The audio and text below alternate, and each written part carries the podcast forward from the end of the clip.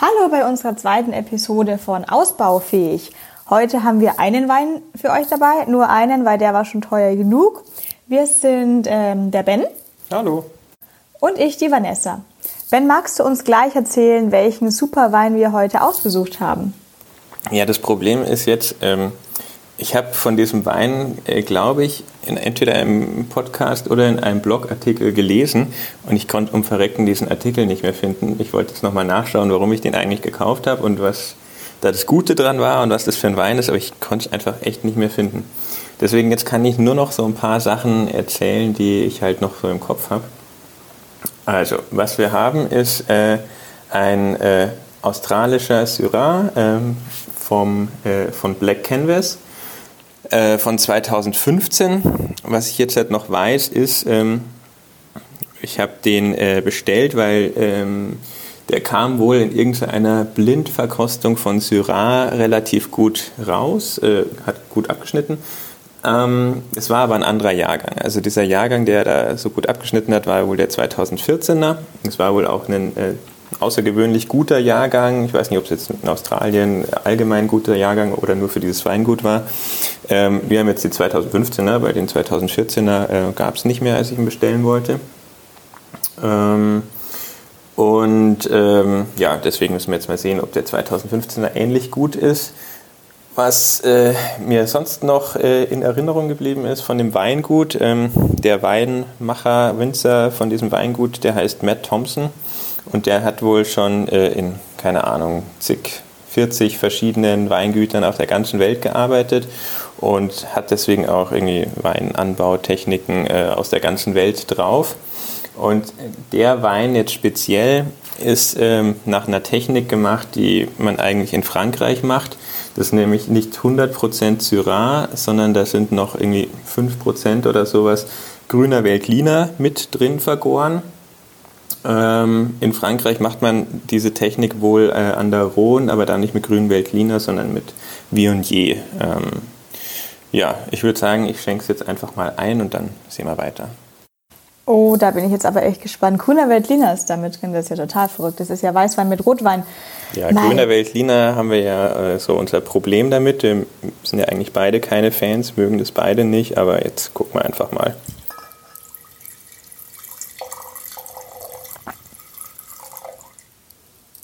Wir haben übrigens, oh, ich gut, ähm, den Wein jetzt vorher schon mal, ich glaube vor ungefähr von einer Stunde schon geöffnet gehabt und eben Dekanter dekantieren lassen, damit er hier schon mal ein bisschen atmen kann, vor allem weil wir die Weine im Keller lagern und wir haben ja gerade November und es wird gerade ganz schön kalt. Wir haben jetzt echt ein bisschen warten müssen, bis der Wein mal ein bisschen wärmer wird. Ähm, das heißt, äh, ist jetzt auf jeden Fall schon locker eine Stunde offen und kann atmen. Ja, also wir hatten ja letztes Mal dieses Problem, dass wir irgendwie einen Wein trinken wollten, den wir dann noch mitgenommen haben unterwegs. Äh, und es war einfach, äh, als wir dann angekommen sind und den Wein aufgemacht haben, war er einfach so kalt. war er schon eine Stunde offen, es war immer noch äh, kalt. Also im Moment ist es irgendwie schwierig, den Wein irgendwie überhaupt auf Zimmertemperatur zu kriegen, wenn man den nicht eh schon drinnen lagert. Hm. Stimmt, das ist eigentlich ganz, da wäre es ja fast praktischer, wenn man den im so einem Weinkühlschrank lagert, der dann wärmer ist als der Keller, so ein Weinkühlschrank mit so 16 Grad für Rotwein. Ja, also ein Klimaschrank im Endeffekt äh, für Wein. Also ich weiß gar nicht, wenn du einen Weinkühlschrank hast und du stellst den auf 16 Grad ein und es ist außerhalb aber kälter, der wärmt ja wahrscheinlich nicht. Der hat ja keine Heizung drin, oder? So ein Weinkühlschrank, also wahrscheinlich nicht. Ähm, ähm, hm. Ist ja ein Klima. Hm. Das ist auf jeden Fall eine Marktlücke für ein kaltes Deutschland. Ähm, ich schaue mal nach, aber ich glaube auch, dass es ein Kühlschrank ist. Ich trinke jetzt gleich mal. Riecht fruchtig. Also ich würde sagen, riecht extrem nach Pfeffer. Ähm, also wirklich schon fast wie wenn man an einer Pfeffermühle riecht. Also wirklich frischer, gemahlener, scharfer Pfeffer. Ich assoziiere das die ganze Zeit mit Kirsche. Ich weiß aber gar nicht, ob ich Kirsche rieche oder ich finde, der hat so ein unfassbar schönes pinkes Rot. Probier jetzt einfach mal. Dann probieren wir mal.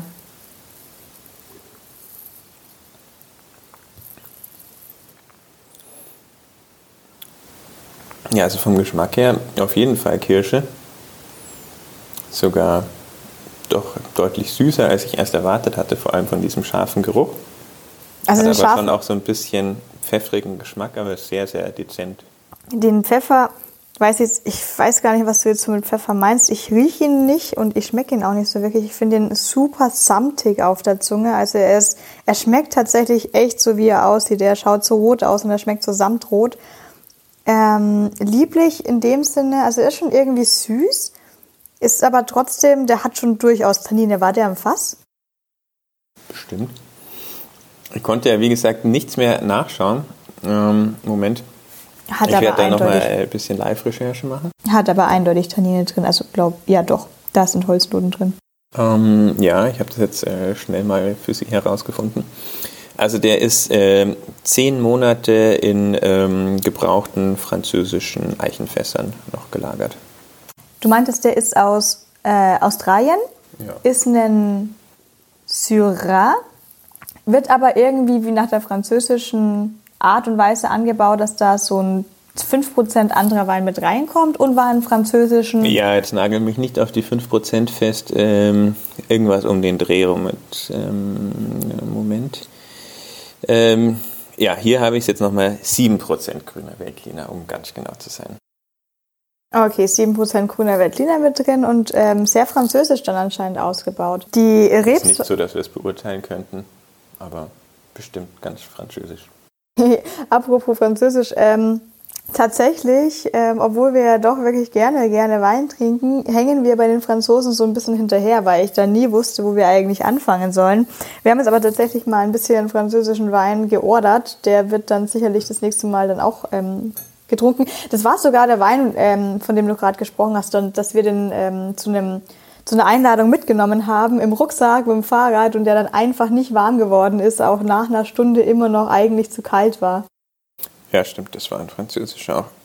Ja, wir hatten ja auch auf der Messe irgendwie einiges an französischen Weinen probiert, aber da war es einfach so, dass mir wirklich fast alle einfach viel zu fruchtig waren. Also da bin ich überhaupt nicht auf den Geschmack gekommen und es kann auch sein, dass das einfach nur an den äh, zwei, drei verschiedenen Weingütern lag, die wir da probiert haben. Wir haben ja da jetzt keine, keinen Querschnitt durch ganz Frankreich oder sowas gemacht. Es war ja nur ein Händler und was der halt da im Angebot hatte aus Frankreich.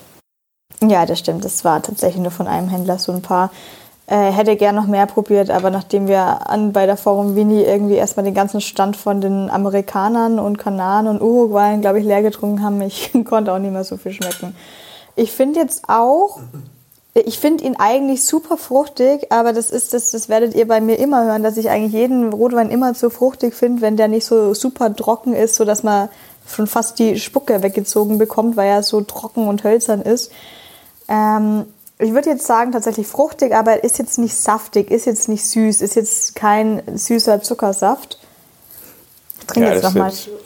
Äh, die typisch, der typisch deutsche Geschmack, den du hast, also dass der Wein gar nicht trocken genug sein kann und am besten äh, der Mund nach dem Trinken trockener ist als davor. Ja, ja, wenn man das jetzt aber natürlich als Deutscher mit den deutschen Rotweinen vergleicht, dann können die, glaube ich, gar nicht so trocken werden wie so ein Syrah. Zumindest kenne ich jetzt kaum trockene Dornfelder so. oder blaufränkische. Naja, aber der typisch deutsche Wein ist ja eigentlich staubtrocken. Nicht, nicht der, nein, stopp. Nicht der typisch deutsche Wein, sondern den Wein, den der typisch Deutsche trinkt. Ja, absolut. Dieses überhaupt, dieses in trocken, lieblich, ähm, halbtrocken zu untergliedern, ist echt, glaube ich, ein super deutsches Ding. Vielleicht auch noch bei den Österreichern. Aber so Spanier, Franzosen, da steht es ja noch nicht mal auf der Flasche äh, drauf. Und diese ganze mathematische Religion, wie viel Gramm Restsüße da irgendwo drin sein darf, das ist schon etwas sehr Deutsches, der da sein Schema haben wollte. Know your numbers, das deutsche Motto. Genau.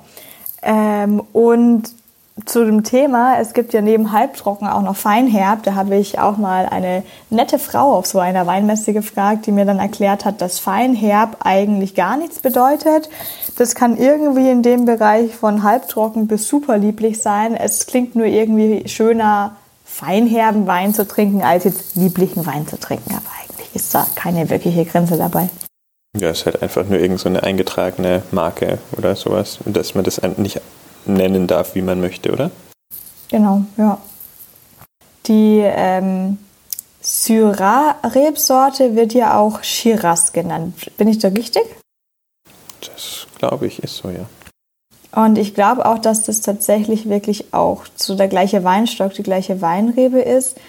Und ich glaube, es kommt darauf an, wo der Wein herkommt, wie er dann gerade genannt wird. Ich denke, dass er in Frankreich Syrah genannt wird. Ich glaube, was steht denn hier auf der Flasche? Auf der Flasche vom australischen Wein steht er auch als Syrah mit S-Y-R-A-H. Und so wie es in Frankreich genannt wird. Und wenn man den aus Argentinien oder Chile, da gibt es auf jeden Fall auch viel Shiraz dann. Oder USA, Süda, äh, Südafrika, da wird er, glaube ich, Shiraz genannt. Ja, das ist jetzt nicht ungewöhnlich, dass äh, dieselbe Traube irgendwie einen unterschiedlichen Namen hat. Aber ist jetzt auch nicht so wahnsinnig unterschiedlich. Ich meine, jetzt nicht so unterschiedlich wie Grauburgunder und Pinot Noir, äh, mhm. Pinot Gris. Mhm, stimmt. Ich habe sogar hier, ich, war, ich wüsste sogar, wie die zwei Sorten, aus denen der Shiraz ähm, gekreuzt wurde, dastehen. Ich hatte allerdings Latein in der Schule statt Französisch und ich habe keine Ahnung, wie man es ausspricht. Von daher, ähm, ich versuche mein Glück. Kommt aus Duresa. Na, das war jetzt nicht so schwer. Ich hatte ganz lange Französisch in der Schule. Ze zeig's mir, ich kann das sicher toll aussprechen. Ich war Einserschüler. ja, du warst ein Einserschüler in Französisch, wie wir alle wissen. Das eine heißt Duresa mit Z geschrieben und das andere heißt Mondaise, Mondo, keine Ahnung. Blanchet vielleicht? Boah. Also das Dureza, Dureza, das klingt mir überhaupt nicht französisch. Und das andere ist vermutlich Mondeuse Blanche ausgesprochen. Ja, natürlich. Warum auch einen Buchstaben, wenn man nicht stattdessen auch vier schreiben kann? Ja, nee, das macht schon viel Sinn. Also äh, ganz viel schreiben, aber nur kurz aussprechen. Mhm. Ich bin normalerweise tatsächlich ein Fan davon, einen Shiraz zu nehmen, wenn ich im Restaurant bin. Ich bin ja ein bisschen pingelig, was Restaurants angeht sowohl was Essen angeht als auch was Wein angeht. Ähm, kann mich aber dann doch immer darauf verlassen, dass so ein äh, Syrah vielleicht auch ein, jetzt komme ich gerade nicht auf den Namen, egal, dass so ein Syrah doch meistens in die Richtung geht, was mir dann schmeckt. Ich würde kein Merlot bestellen, weil ich sage ja schon immer, ich will es nicht so fruchtig und gerade wenn es Merlot ist, geht es schon eher in die saftige Richtung. Beim Syrah kann ich mich eigentlich darauf verlassen, dass es zumindest immer trinkbar gut ist im Restaurant. Also ich hätte jetzt eigentlich den äh, Shiraz oder Syrah auch immer noch eher in die fruchtige Richtung eingeschätzt. Also so zum Blindbestellen, glaube ich, hätte ich eigentlich auch immer Angst, dass er dann mir zu fruchtig ist.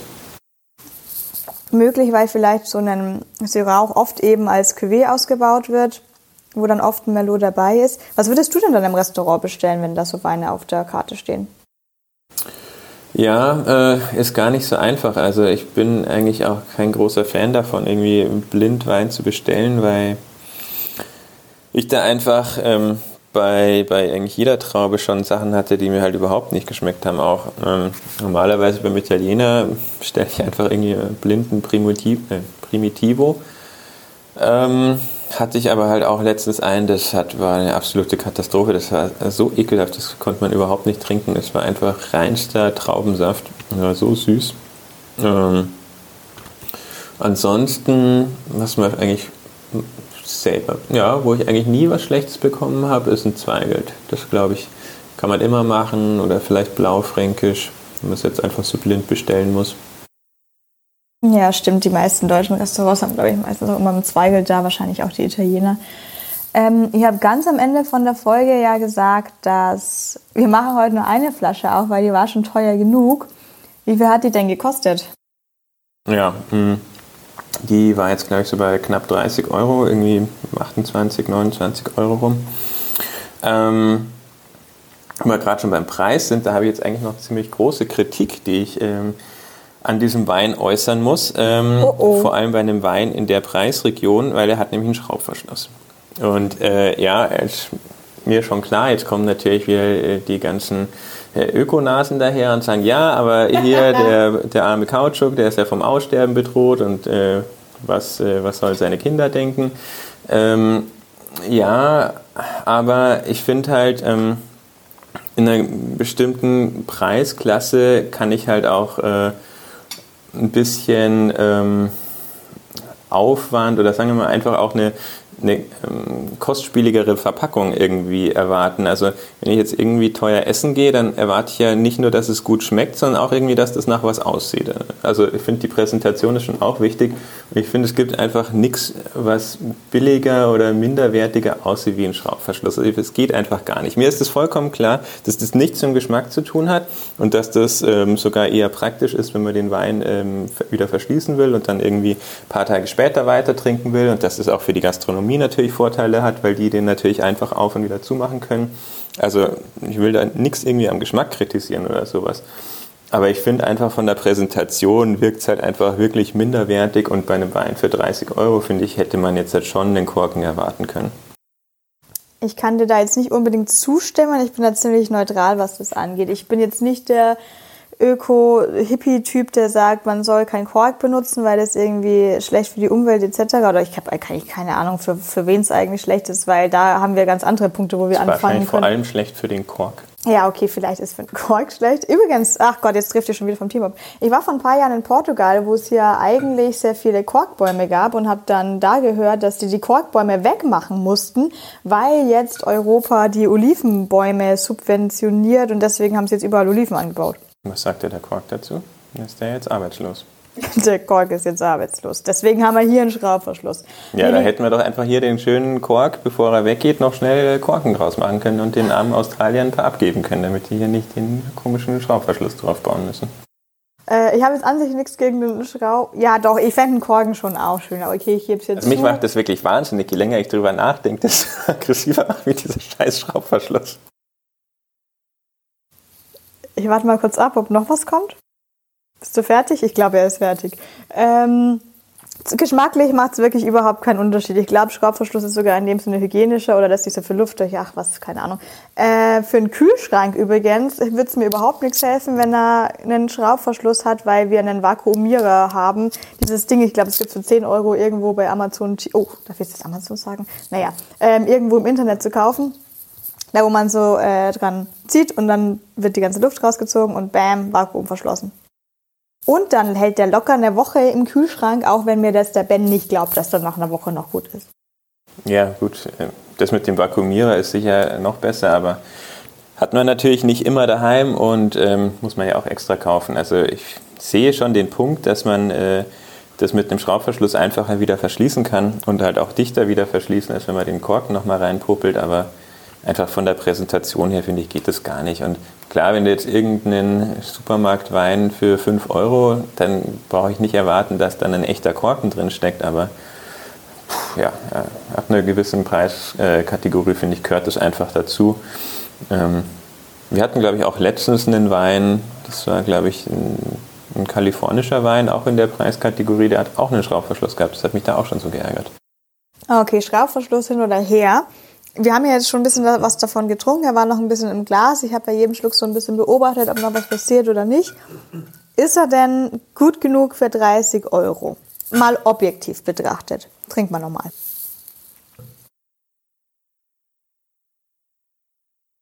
Also ich finde, es ist wirklich ein sehr guter Wein, der sich auch noch ein bisschen entwickelt. Also wir hätten den wahrscheinlich auch ruhig zwei Stunden vorher schon öffnen können. Hat ihm auch nichts äh, getan. Ich glaube, dass es sogar auch immer noch ein bisschen kalt ist. Also er hat noch auf keinen Fall schon Zimmertemperatur. Ähm, ich denke, der wird definitiv noch besser. Ähm, ich denke, man kann schon sagen, dass er 30 Euro wert ist.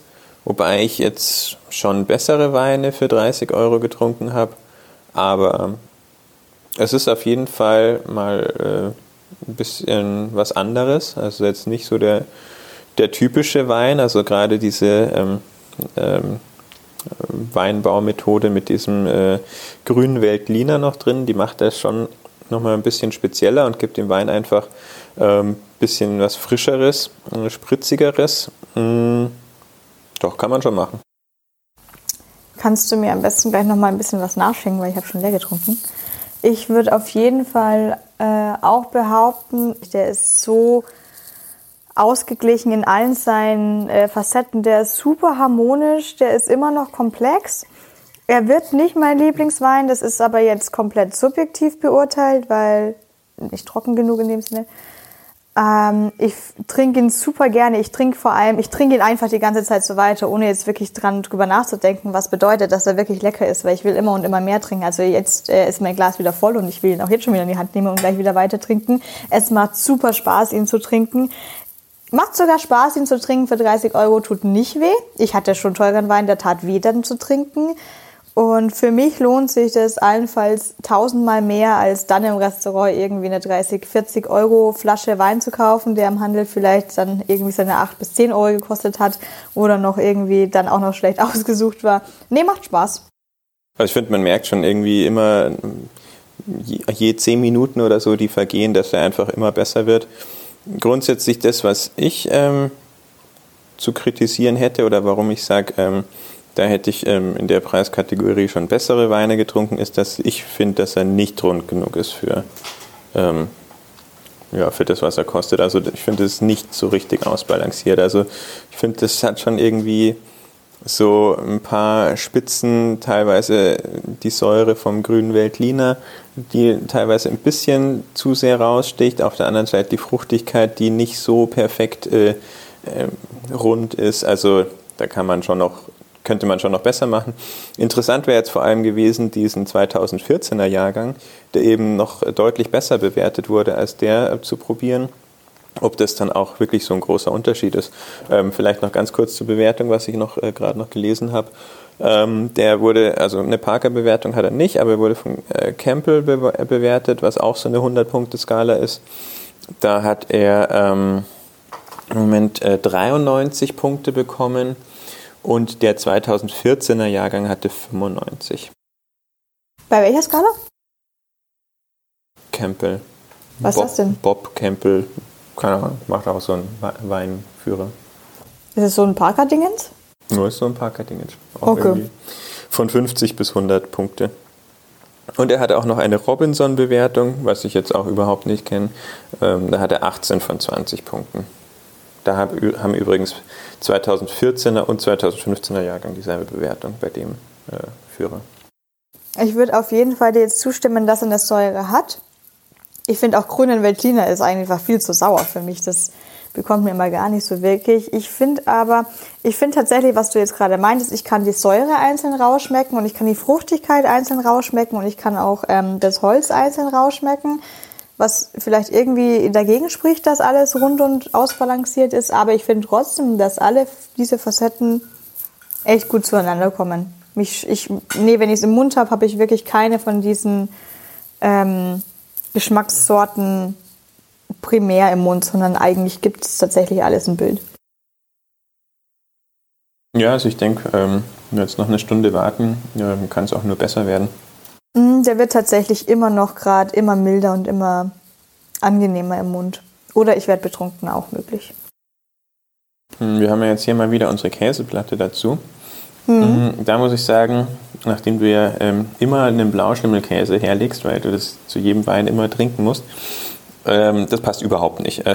Blauschimmelkäse zu dem Wein geht gar nicht, weil du schmeckst einfach nichts mehr von dem Wein. Habe ich noch nicht probiert. Ich bin noch hier beim, was ist denn das? Wir haben Old Amsterdam, wir haben so ein Höhlenkäse-Dingens und den dritten ist, glaube ich, der Gruyère. Ich bin gerade noch beim Gruyère. Den Blauschimmel esse ich definitiv erst am Ende dazu. Nicht, dass ich mir hier den Geschmack verderb. Ähm, wo wir gerade vorhin noch bei dem Thema Schraubverschluss war, ich glaube, du hast vorhin gar nicht mitbekommen, was hier alles Tragisches heute passiert ist. ähm, was? also, die Vanessa wollte den Wein öffnen. Vanessa hat gesagt, ich kümmere mich um Baguette und Wein, weil wir wollten ihn ja dekantieren. Und er hatte einen Schraubverschluss, der eingesperrt war in diesem Papierdingens, was über dem Schraubverschluss lag, was man dann immer so abkattet.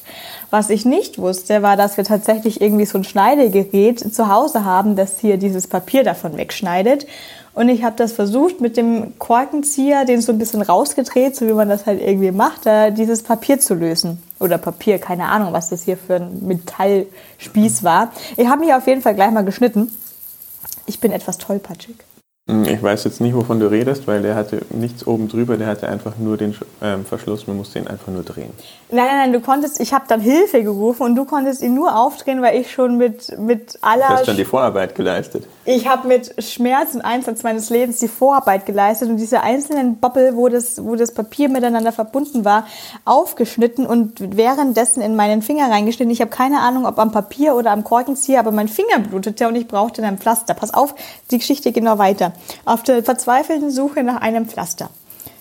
Ich finde nie Pflaster. Habe ich gefunden in äh, einer Schublade, dass ich mal bei so einem Weinmagazin eine Tabelle, so, eine, so ein, so ein Flyer-Dings ähm, bekommen habe. Das heißt, es ist eine trinkreife Tabelle von 2018. Und da stehen für Weine verschiedener Länder und verschiedener Regionen für jetzt das aktuelle Jahr 2018 Weine bzw. Weinjahrgänge dabei, die jetzt wohl ganz gut geeignet wären. Und hier ist auf Fra Frankreich, ach nee, wir sind ja bei Australien. Ähm, auf jeden Fall Frankreich hier Rhön. Heißt das Rhön oder Rhön? Rhön? Ähm, Okay, auf jeden Fall in diesem Frankreich-Region. Wer jetzt gerade 2014 ist hier noch so ein Pfeil nach oben, also wird schon besser. Aber die Weine ab 2013, dann bis runter 2009 hätten ein Sternchen für das beste Trinkfenster. Ich suche jetzt mal kurz Australien. Ja, also das glaube ich kann auf jeden Fall auch sein, dass der wahrscheinlich ähm, noch gar nicht so optimal zu trinken ist, jetzt der 2015er Jahrgang. Ähm, also kann schon sein, dass der wahrscheinlich erst nächstes Jahr oder so optimal wäre und dass der jetzt eigentlich sogar noch in der Flasche ein bisschen reifen müsste. Okay, ich wollte jetzt gerade sagen, oh, hier schade, sorry, ist nur Europa. Ich habe jetzt gerade Australien gefunden unter diverse. Wir haben hier Australien. Uh, wir haben Glück. 2014 ist das erste Sternchenjahr, also 2017 und 2016 heißt hier, ähm, das ist der Pfeil nach rechts, noch zu jung zum Trinken reifen lassen. Dann kommt 2015 mit Macht bereits Spaß, kann aber noch besser werden. Und hier Sternchen ist der Jahrgang, bietet zurzeit höchsten Genuss. Also eventuell, jetzt wäre es ganz praktisch oder ganz spannend, wenn man mal zwei Flaschen einfach von sowas immer bestellen würde und den dann beim quasi, ersten Sternchenjahr aufzumachen und beim letzten Sternchenjahr. Weil tatsächlich finde ich, dass sich bei Wein auch, also bei Rotwein, der vor allem dann auch noch im Fass war, auch in der Flasche, in dem Sinne noch was passiert und gerade Hölz, ähm, äh, Wein, der im Barrique war, kann man auch durchaus wirklich länger lagern. Bei Weißwein, der nicht im Holzfass war, würde ich den immer nach drei bis spätestens vier Jahren immer sofort aufmachen wollen, weil ich sonst echt Angst habe, dass der ein bisschen übergibt.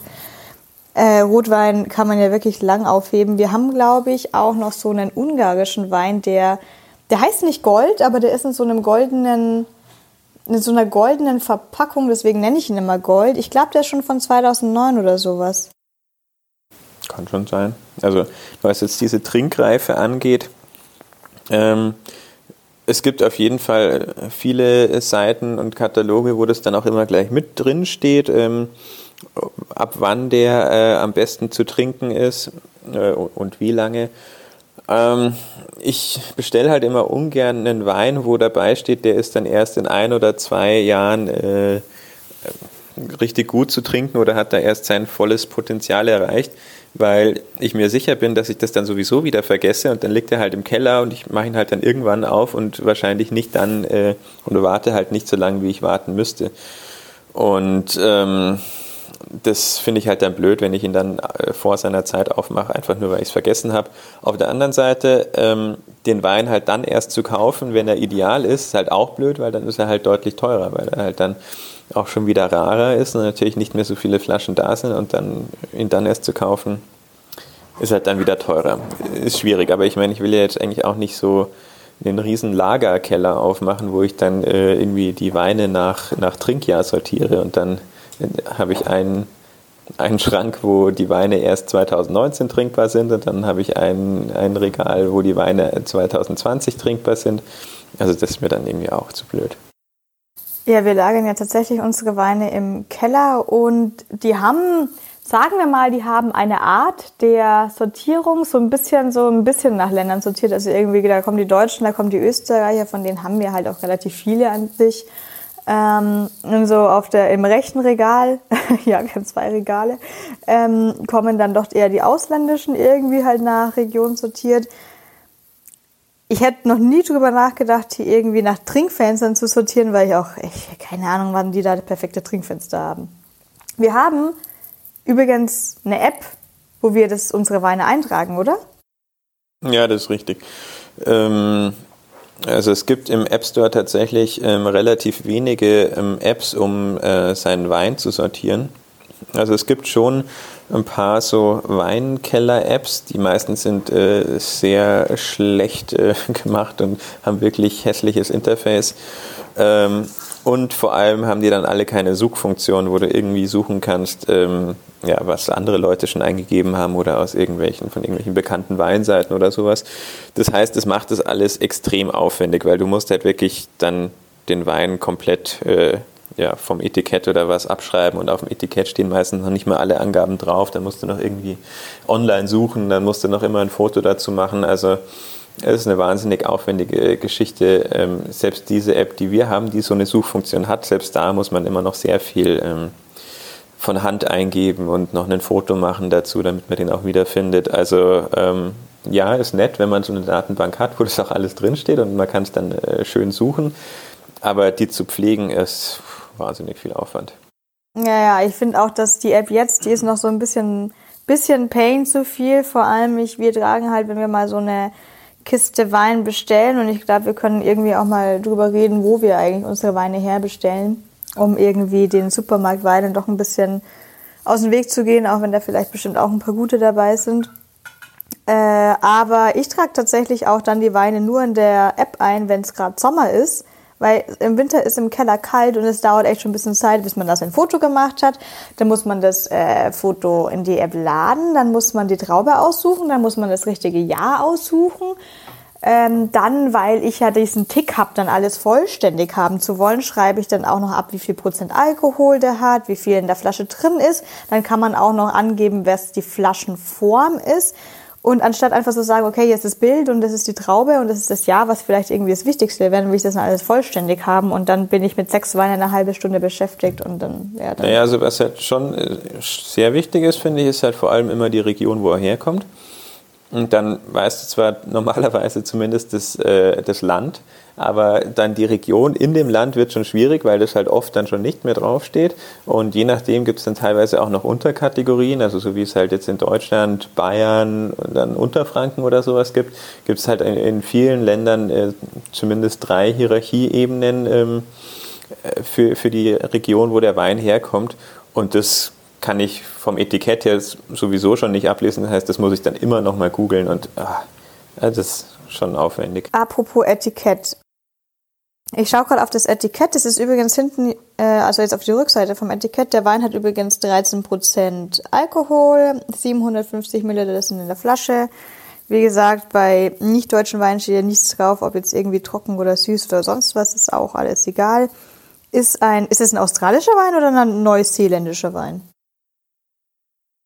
Hier steht nämlich New Zealand Wine drauf. Ja, das ist vollkommen richtig, weil er ist auch von der Neuseeland Weinboutique. Oh je, wir haben die ganze Zeit Quatsch geredet. Das, das schneiden wir einfach. Wir, wir gehen einfach nochmal drüber über den Podcast und überall, wo wir Australien gesagt haben, mache ich das mit ein bisschen anderer Stimme. Neuseeland. Also dann wirklich so, also wir trinken heute unseren Neuseeland Wein und jetzt geht's los. Ja, so machen wir das. Ja, okay. Ähm, auf dem Etikett hinten ist unterschrieben von einem Matt and Sophie. Hat der Matt eine Freundin vielleicht? Du hast gemeint, dem Matt gehört der, also das ist der Winzer? Ja. Okay, habe ich, Entschuldigung, habe ich schon wieder vergessen. Ähm, so, was haben wir denn hier auf dem Etikett stehen? The second vintage of this wine co-fermented a single vineyard parcel of Syrah und so weiter und so fort. Ich versuche gerade irgendwas rauszufinden. Smoother Texture. Ja, ich finde die Texture finde ich tatsächlich wirklich smooth, da kann ich Ihnen recht geben. Aromatisches Spektrum, äh, Spektrum, Entschuldigung, von weiß und schwarzem Pfeffer. Da ist der Pfeffer. Hast du das Etikett vorher durchgelesen? Nee. Dann hattest du vollkommen recht mit deinem Pfeffer. Ähm, wird begleitet von Pflaume, Himbeere und Bacon Notes. Hast du irgendeinen Speckgeschmack im Mund? Nee, nicht wirklich. oh, super. Wenn ich irgendwo mal ein Weinetikett lese, wo wieder Bacon Notes draufsteht, dann kaufe ich den sofort. Ähm, Entschuldigung, geht weiter. It has ähm, 60% von Fermentation und 10 Monate in einem neuen und benutzten Fass. Unglaublich dunkel. Ist der unglaublich dunkel? Ähm, er ist rot, hm. ja. Also es ist nicht hellrot, schon ja. Dunkel. Ja, schon dunkel, gut. Ist schon dunkel. Ich finde, er hat immer noch so einen sehr, sehr hübschen, pinken Farbtouch. Ähm, was heißt ein Hauntingly auf Deutsch? Weißt du es gerade? Wie bitte? Was Yet Hauntingly Perfumed heißt. Hauntingly. Haunting ist ja sowas wie. Ähm ah, jetzt fällt mir das Wort nicht ein. Okay, auf jeden Fall ist er Hauntingly, bis es dir einfällt. Hauntingly Perfumed. Perfumed. Das heißt bestimmt, dass er nicht parfümiert schmeckt. Ähm, und dass er elegant ist. Der Wein ist nicht filtriert, filtriert und ähm, wird über Zeit gereift und ist deswegen so lecker. Ich habe übrigens nicht alles in den Dekanter geschüttet, weil ich mir nicht sicher war, ob wir die Flasche heute ganz austrinken. Falls du dich wunderst, warum in der Flasche hier noch was drin ist. Ansonsten ist aber mein Glas schon wieder leer. Trinke ich schneller als du. Ich glaube, ich trinke schneller als du. Ich schnitt mir hier noch so ein bisschen was nach. Jetzt weiß ich es wieder. Äh, ges gespenstisch. Äh, haunted heißt ja irgendwie, dass es spukt. Mir, Mir fällt da echt jetzt das Adjektiv nicht ein. Was heißt denn verspukt? Verhext? Nein, verhext ist ja was anderes. Ist das was wie heimgesucht oder? Ich, ich, kann, ich, kann, ich das weiß Haus? Nicht. Ja. ja, aber verhext ist was anderes. Keine Ahnung. Aber. Naja, auf jeden Fall. Das ist halt so Haunted House, halt ein Spukhaus. Ja, ich, ja, ich weiß, was ein Haunted House ist, aber ich, das macht doch in dem Kontext gerade gar keinen Sinn. Ein hauntingly perfumed, das heißt bestimmt sowas wie kaum. Oder nee, ich, ich kann doch nicht sagen. Das ist halt so ungewöhnlich oder ja, gespenstisch. ja, ein, gespenstischer Wein, deswegen auch ein Black Canvas. Ja, genau. Gut. Ähm, Toll, jetzt muss ich auch drüber nachdenken, was du für ein deutsches Wort für Haunted suchst. Ja, ich komme bestimmt irgendwann mal drauf. Ähm, ich, was ich gerade äh, merke im Unterschied zur ersten Episode, ist, dass ich irgendwie gerade jetzt aktuell schon den Wein besser einschätzen kann. Das könnte jetzt dran liegen, dass er schon offen war, ähm, eine Stunde lang, bevor wir ihn eingeschüttet haben. Letztes Mal hatten wir ja zwei Weißweine die sich doch dann über die Zeit nochmal verändern. Gerade wenn die Weißweine ein bisschen wärmer werden, äh, verändern sie sehr, sehr oft ihren Geschmack. Ähm, das heißt, wir haben dann tatsächlich, habe ich beim letzten Mal meine Meinung dann noch nach der Folge äh, geändert, dass ich erst den einen besser fand und dann doch eher den anderen. Hier würde ich jetzt drauf tippen, dass ich bei meiner Meinung wirklich bleibe. Auch Hier kannst du jetzt nicht den anderen besser finden, weil wir haben nur einen. Ja, äh, nee, ich würde tatsächlich, was ich sagen wollte, bei meiner Meinung glaube ich auch danach bleiben, dass ich jetzt nicht heute Abend oder morgen sage, ach, so gut war er dann irgendwie doch nicht. Beziehungsweise, wie ich schon meinte, er wird nicht mein Lieblingswein werden. Ich wüsste jetzt nicht, ob ich den für 30 Euro nochmal kaufe oder sage, hey, da gehe ich auf meiner coolen Durchprobierreise weiter. Da gibt's andere Weine, wo ich sage, hey, das ist voll mein Ding, den würde ich nochmal kaufen. Hm, nee, würde ich auch nicht nochmal kaufen. Mhm. Was jetzt natürlich nicht heißt, dass der nicht gut ist. Er ist wirklich gut, aber ähm, ja, wie gesagt, also für den Preis, ähm, glaube ich, habe ich schon bessere Weine getrunken. Für 18 Euro würde ich sofort eine Kiste bestellen. Oder? Oder eher für 12 Euro. Oder? Oder vielleicht auch nicht. Naja, gut. Wir haben ja vorhin schon drüber geredet, dass der ähm, Syrah oder Shiraz eine Traube ist, die eher internationaler angebaut wird und die man von mehreren Regionen kennt. Würde dir jetzt irgendein Unterschied auffallen zwischen dem und anderen Shiraz, die du vielleicht schon mal getrunken hast? Also ich finde, ähm, das mit diesem äh, grünen Veltliner verändert den Shiraz schon extrem. Also mhm. ich finde das überhaupt nicht typisch für einen, äh, für einen Syrah oder Shiraz. Aber ich kann es jetzt nicht sagen. Also ich denke mal, dass er halt einfach durch den grünen Veltliner einfach deutlich mehr Säure hat, der, den er wahrscheinlich normalerweise nicht hat. Aber ich kann es jetzt nicht so wirklich beschreiben, wie der sich von anderen unterscheidet. Ich finde Shiraz ist eigentlich immer eine gute Wahl, wenn ich sonst nicht wüsste, was ich trinken will, weil ich ihn fast nie als schlecht empfinde. Könnte jetzt aber auch nicht einstufen, inwiefern der jetzt anders ist als andere. Er ist auf jeden Fall fruchtiger als äh, anders ausgebaut, aber das kann jetzt nicht die, es muss jetzt nicht die Region sein. Es kann ja einfach sein, wie, wie lange der jetzt gelagert war, wie viel Restsüße da noch drin ist. Beim Shiraz ist es noch so, dass der Rebstock an sich relativ spät austreibt. Von daher hat man hier nicht das Problem, dass die Spätfröste vom Mai und April so ein großartiges Problem werden würde. Äh, ist dann vielleicht auch ein Grund dafür, warum das eine sehr bekannte Traube ist, weil man dies dann vielleicht auch günstiger anbauen kann, wenn man schon mal die ersten Problemchen und Krankheiten da aus dem Weg gehen kann. Ähm, die Frucht an sich ist aber dann, auch wenn sie spät ausgetrieben ist, sehr empfindlich gegen Kälte und Nässe. Ähm, ja gut, man kennt jetzt den Shiraz auch durchaus nur aus warmen Ländern. In Deutschland, Österreich wäre mir das noch nicht bekannt, dass da das jemand mit der Weintraube versuchen würde. Und wenn die Trauben dann nicht auf volle Reife kommen, das ist ja definitiv dann nicht gut für den Geschmack, dann schmeckt er wahrscheinlich eher ein bisschen nach Wasser. Der Shiraz an sich hat wirklich an sich einen hohen Tanningehalt verglichen mit anderen äh, Rotweinsorten. Und wenn so ein Wein, der an sich so einen hohen Tanningehalt hat, nicht wirklich reif werden kann, dann hat er einen wirklich sehr, sehr unreifen und so einen grünen, sauren Charakter.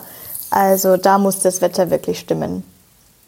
Aber sobald dann viel Sonne damit im Spiel ist, dann schmeckt es auch wirklich ganz gut dann hat es normalerweise eben eine Frucht drin, eine kräftigere Säure drin. Und wenn man da jetzt noch ein guter Winzer ist, dann macht man es zu einer wirklich guten Balance. Ja, also ich denke auch, dass hier jetzt ein wirklich guter Wein rausgekommen ist, der tatsächlich jetzt auch, ähm, seit wir mit dem Podcast angefangen haben, äh, deutlich besser geworden ist nochmal. Also seit dem ersten Schluck hat sich da nochmal einiges getan. Ich glaube, dass ich das auf jeden Fall gern austrinken werde, diese Flasche. Aber insgesamt glaube ich, ist diese ähm, Art, den Syrah ähm, zu verarbeiten mit diesem grünen Weltliner nicht meine Art. Also da kann natürlich ein bisschen mein Vorurteil dem grünen Weltliner gegenüber äh, mit reinspielen, dass ich den halt einfach überhaupt nicht mag. Äh, aber insgesamt, ich weiß nicht, ob das so vorteilhaft ist, diese, diese Säure. Äh, ich weiß nicht, ob das so gut zusammenpasst. Ja, das ist vermutlich jetzt wirklich tatsächlich einfach Geschmackssache, wie sauer man gerne seinen Wein hätte. Ich bin da auch eher gerne bei den unsauren. Hab jetzt mal, bin jetzt mal auf die Homepage gegangen von den Black Canvas Weins. Oh ja, ja, ja. Ja, Cookies und sowas und ja, confirm alles. Ähm, also Black Canvas, wenn ich das richtig verstehe, da gibt es mehrere Rebsorten. Haben wir nicht noch einen zweiten davon im Keller von dem Black Canvas? Ja, also wir haben noch einen Black Canvas Pinot Noir im Keller für ja, selbe Preisregion. Ähm, da weiß ich jetzt gar nichts drüber. Also bei dem Syrah, den hatte ich ja bestellt, weil ich diese Sache mit dieser ähm, Blindverkostung gehört habe, wo er eben sehr gut abgeschnitten haben soll, eben anscheinend auch im Vergleich zu Weinen, die nochmal äh, deutlich teurer waren als der. Ähm, den Pinot Noir habe ich einfach nur mitbestellt, weil ich ähm, dann noch was, einen zweiten von diesem Weingut haben wollte. Mhm, nee, das ist sehr cool. Ähm, weil ich habe nämlich gerade auf der Seite hier auch gesehen, dass der Pinot Noir, da war da auch gleich verlinkt, auch hier der 2015er. Oh, guck mal, da ist so ein goldenes Label dabei. Bob Campbell, 5 Sterne, The Real Review Recommended. Ja, super. Äh, genauso teuer war der? Ja. Ja, okay, nochmal 30 Euro. Ähm, ansonsten haben die hier noch einen Sauvignon Blanc, einen Riesling, anscheinend den grünen Veltliner. Es ist total witzig, grünen Veltliner in Neuseeland zu sehen. Also wirklich geschrieben mit Gruna Veltliner ohne Ü. Äh, einen Chardonnay, den Pinot Noir und den Syrah. Oh, hier stehen sogar noch mehr Informationen jetzt über den Wein ähm, als auf dem Etikett. Ich gehe mal kurz zum Syrah rüber. Hier haben wir eine Säure von 6,7 Gramm pro Liter und ähm, was ist denn ein pH-Wert? Kennst du den pH-Wert von Wein? Ha, da haben wir in dieser App nämlich äh, eine von den äh, Kennzahlen, die man für einen Wein eintragen kann, ist der pH-Wert. Und ich habe noch nie irgendwo was gesehen, also eine Seite oder einen Winzer, der diesen pH-Wert auch auszeichnet. Das ist dann wohl das erste Mal. Oh Mann, jetzt als du Ha gemeint hattest, dachte ich, du hättest die Antwort für mich. Was ist denn der? Also ich kenne den pH-Wert von Cremes, so für die Haut, so 5,5 pH und so. Das wird derselbe pH-Wert. Hat das was mit, hat das, das hat doch was mit, womit hat das was zu tun? Also das ist ja jetzt noch schlimmeres Halbwissen als das, was wir bei Wein eh schon haben. Aber das hat doch irgendwie was von basisch auf der einen Seite und säurehaltig auf der anderen Seite zu tun, auf dieser Skala von 0 bis 15 oder was auch immer die geht. Ja, ja, und wenn man den falschen pH-Wert benutzt, dann zieht das halt irgendwie das eine raus. Okay, jetzt wird's peinlich, wenn ich weiterrede. Auf jeden Fall sagen wir einfach, der hat einen, ähm, also kommen wir zurück, der hat einen pH-Wert von 3,69 und ähm, hat hier wirklich 5 Sterne, 18,5 Punkten, steht hier auch alles nochmal auf der Homepage mit den zusätzlichen Reviews, sogar ein PDF mit Tasting Notes von 2014 und 2015. Ich glaube, ähm, hier ist wirklich die Bewertung für den 2015er schon. Und das ist die Seite von den blackcanvaswines.com. Da könnt ihr euch auch mal umschauen, wenn es euch interessieren sollte. Ähm, mein Weinglas ist übrigens schon wieder leer, von daher schmeckt. Ja, ich kümmere mich drum. so habe ich es gar nicht gemeint, aber vielen lieben Dank. Mir wird schon nachgeschenkt. Sehr, sehr guter Service hier. Äh, und so wie es aussieht, werde ich jetzt gleich den restlichen Inhalt von der Flasche, den ich noch nicht in den Dekanter geschüttet habe, auch gleich nochmal nachschütten, weil jetzt geht es schon langsam dem Ende zu. Ich sollte vielleicht auch mal ein bisschen Wasser trinken zwischendurch, weil ich muss morgen auf die Arbeit er ist ja Montag und so morgen. Oder in die Arbeit, wie die Deutschen sagen würden. Aber ich bin Franke und gehe auf die Arbeit. Hätte ich den Wein umwerfen. Was für ein schönes Geräusch. Und der Dekanter ist wieder halb voll. Sehr, sehr schön. Wir sind ja eigentlich auch gerade in der Glühweinzeit. Es ist ja hier der, was haben wir denn gerade? Drei, nee, ich weiß es gar nicht. Irgendwie Ende November. Und die Christkindlmärkte machen nächste Woche auf. Wie stehen wir denn zu dem Thema Glühwein? Hat dich die Frage jetzt gerade überfordert? Damit habe ich jetzt nicht gerechnet. Soll ich jetzt dazu sagen? Glühwein trinkt man halt, weil es warm ist und draußen kalt.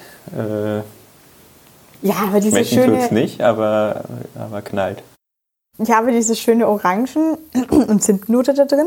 Nee, also roten Glühwein mag ich ja eh überhaupt nicht, wegen diesen Orangen- und Zimtnoten. Äh, wenn, dann trinke ich eigentlich immer nur weißen Glühwein, weil den roten das ertrage ich nicht. Äh, schade. Ich mag Glühwein. Ich mag die Glühweinzeit sehr, sehr gerne. Na, Moment. Es gibt einen roten, den ich eigentlich immer ganz gern trinke. Das ist der Heidelberg-Glühwein. Ja, ein was hast du von mir gelernt. Ja, der Heidelberg-Glühwein ist mein absoluter Standard-Glühwein. Also wenn ich in den, äh, auf den auf den, in den, jetzt bin ich total verwirrt wegen der Arbeit vorhin. Also wenn ich auf Christkindlmärkte in München gehe, dann suche ich mir immer den Stand mit dem Heidelberg-Glühwein, weil er ist einfach so lecker.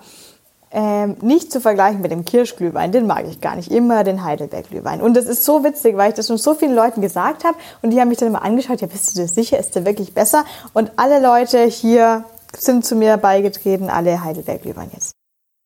Ja, aber Glühwein kann ich jetzt wirklich nicht jeden Tag trinken. Das ist schon nicht so der Hit normalerweise. Nee, nee, ich nee. da echt wahnsinnig schnell Kopfweh davon. Nee, ich merke es auch einfach. Ein Glas Glühwein, okay, aber wenn ich mehr als ein Glas trinke, das merke ich am nächsten Tag noch nicht. Ich weiß nicht warum. Ich meine, da ist jetzt auch nicht so viel Alkohol drin, aber ich glaube, das ist einfach immer so billiger Wein. Ab zwei Gläsern Glühwein, am nächsten Tag Kopfweh. Ja, stimme, stimme eindeutig zu. Also vor allem dieser ganze Zucker dann da drin. Ich bin, wenn ich ein, sagen wir mal, ich trinke zwei Tassen Glühwein, du kannst mich den Rest des Abends, ich bin schon fix und fertig. Vor allem, wenn ich vielleicht ähm, gerade angekommen bin und noch nichts gegessen habe und erst danach irgendwie was esse. Also wir haben am unsere Glühweinsaison am Freitag jetzt eröffnet und bin, es waren wirklich zwei Tassen schon um 18 Uhr und auch ich habe ich hab mich am nächsten Samstag schon in der Früh noch gefühlt, als hätte ich zwei Flaschen davon getrunken. Also irgendwie, ich weiß nicht, ob es am Wein liegt, ob es an dem Zucker liegt, der da drin ist, keine Ahnung.